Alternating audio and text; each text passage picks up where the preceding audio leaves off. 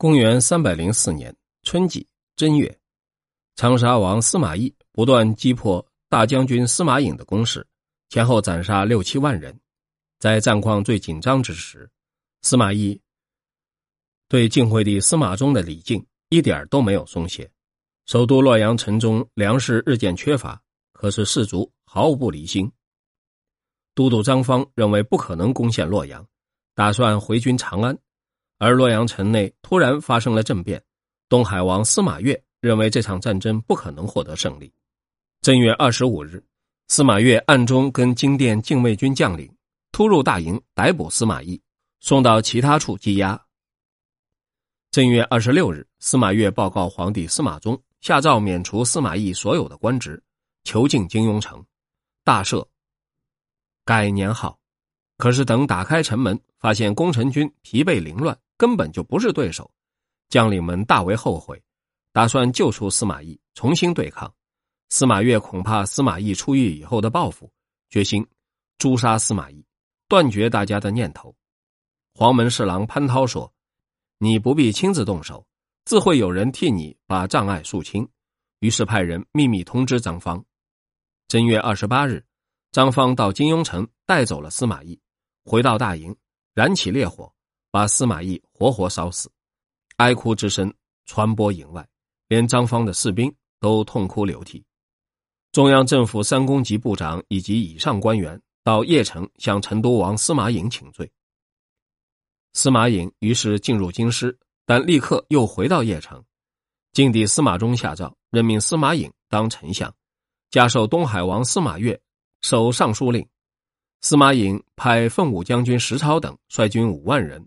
把守洛阳十二个城门，金殿禁军将士，司马颖从前所记恨的全部诛杀，剩下的也都调走，由成都兵团接替。推荐并任命卢志当中书监，但仍留邺城，负责主持丞相府业务。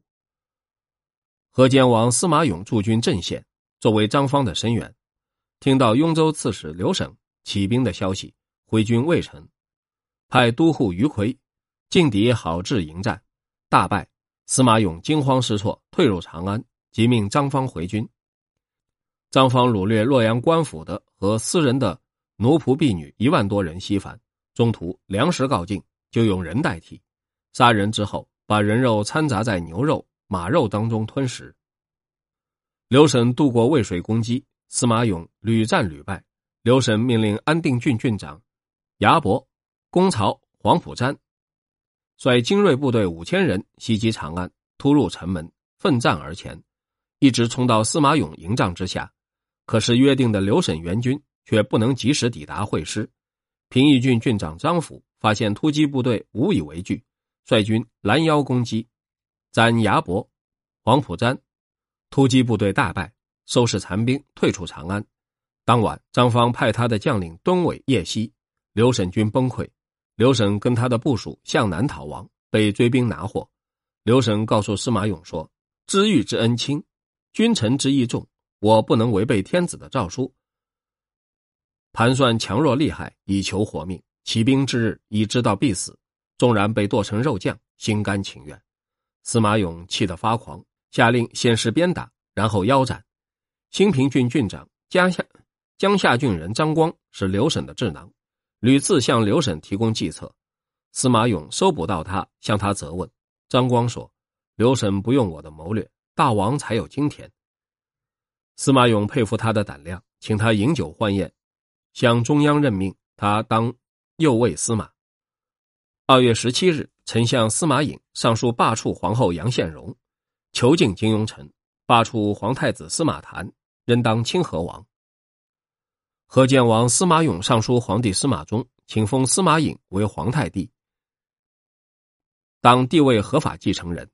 三月十一日，司马衷下诏封司马颖为皇太帝，都督中外诸军事，任兼丞相，大赦。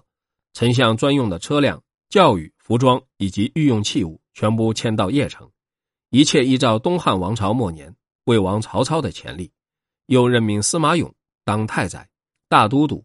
雍州牧，在任命前太傅刘氏当太尉。刘氏因为年纪太老，坚决辞让，不肯接受。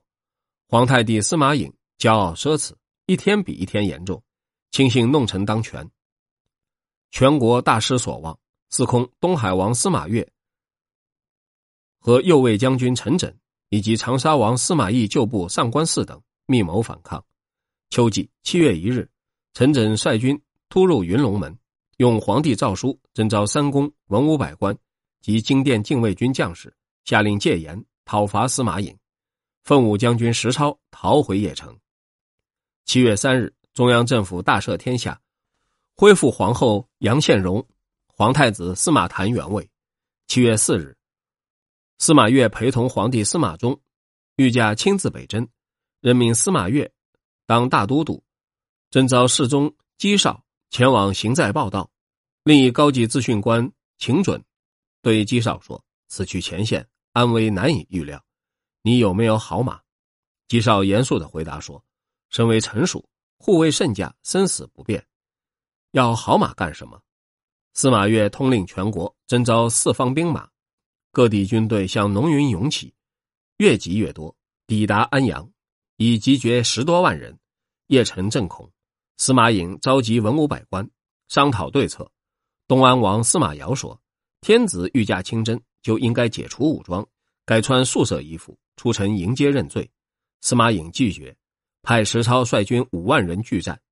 折冲将军乔志明也劝司马颖出城迎接。司马颖大怒说：“你号称明白事理，投靠于我，今天祖上被一群宵小之辈逼迫。”你怎么打算叫我自己绑住双手去受诛杀呢？陈轸的两位老弟陈匡、陈规从邺城逃到行在，说邺城人心已经离散，司马越的戒备英姿松懈。七月二十四日，石超大军突然发动攻击，司马越不能抵挡，撤退到汤阴，全军溃散，全军崩溃。皇帝司马衷脸部受伤，被射中三箭。文武百官和左右侍卫各自逃命，只剩下姬少。姬绍身穿正式官服，跳下马背，登上司马衷的坐车，用身体阻挡士兵的攻击。士兵抓住他，抓到檐下，挥刀就砍。司马衷呼叫：“他是忠臣，不要杀。”士兵说：“皇太帝有令，只不冒犯陛下一人。”于是斩姬绍，鲜血溅到司马衷衣服上。司马衷受到惊吓，从车上跌下。滚到路旁乱草之中，惊恐过度，以致身上所携带的六颗皇帝的印信全都遗失。石超终于找到司马衷，把他带回大营。司马衷又饥又渴，石超端上一杯水，左右端上已经过了时的秋桃。司马颖派卢志迎接司马衷。七月二十五日，司马衷抵达邺城，大赦天下，改年号建武。左右准备洗司马衷的衣服，司马衷说。上面有姬少的血，不要洗掉。陈轸、上官泗等拥戴太子司马谈，固守首都洛阳。司马越逃到下邳。徐州都督东平王司马茂拒绝他入城，司马越只好逃回他的封国。皇太帝司马颖认为司马越兄弟在皇族中具有声望，下令征召前往行宫。司马越不理。前奉威将军孙惠上书建议司马越。尽量结交其他亲王和独当一面的军政大员，共同效忠皇家。司马越任命孙惠当记事参军，共同策划。北军中侯苟晞投奔征南将军范阳王司马萧，司马萧代表皇帝任命苟晞兼代兖州刺史。最初，三位亲王联军讨伐篡夺帝位的司马伦时，安北将军、都督幽州诸军事王俊手握重兵。却站在一旁观望风向，不表明立场，而且禁止辖区人民响应三位亲王的号召投效从军。皇太帝司马颖早就打算讨伐他，一直不能实现。而王俊同样也一直打算图谋铲除司马颖。司马颖派他的右司马何衍当幽州刺史，密令何衍谋杀王俊。何衍跟乌丸单于深登密谋，陪同王俊到蓟县南方的清泉出游。就在出游时击斩王俊，想不到那天突然大雨倾盆，武器弓弦全部被雨水沾湿，无法发动，空手而回。申登认为王俊得到上天神灵的帮助，敬畏焦急，于是把密谋告诉王俊。王俊转而跟申登结盟，联合并州刺史东营公司马腾，共同包围河沿，诛杀，自己接管幽州州政府的军队。司马腾是司马越的老弟，